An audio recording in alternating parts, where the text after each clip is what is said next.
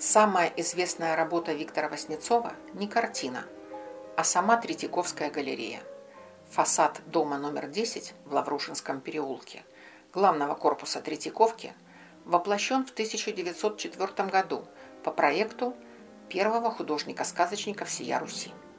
В Абрамцево, имении Мамонтовых, к восторгу детворы, Васнецов построил самую настоящую избушку на курьих ножках.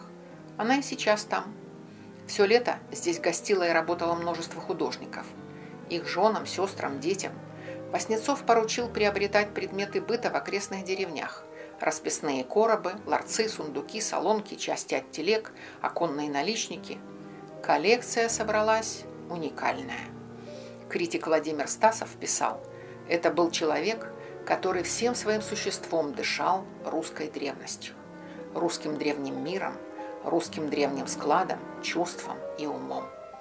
Журналы «Искусство и художественная промышленность» и «Мир искусства» оба флагманы своего времени, но с противоположными позициями, одновременно поместили фотографии картин Васнецова.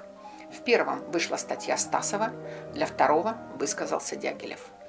Оба провозгласили Васнецова символом. Соответственно, передвижников и мир искусников – Враги столкнулись. А что Васнецов?